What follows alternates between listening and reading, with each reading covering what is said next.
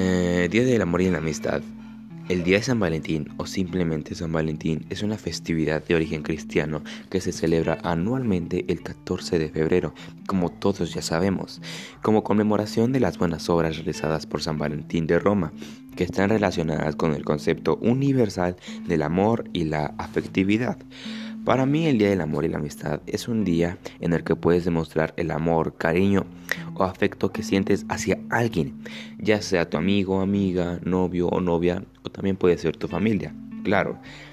Pero siendo sinceros, el 14 de febrero no es el único día el que puedes demostrar el amor hacia alguien y tampoco es la única fecha en el que puedes regalar chocolates, rosas, peluches, cosméticos, etc.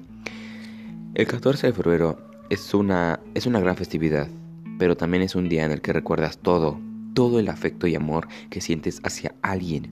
Y también es el día en el que puedes conseguir un buen amor y una gran amistad.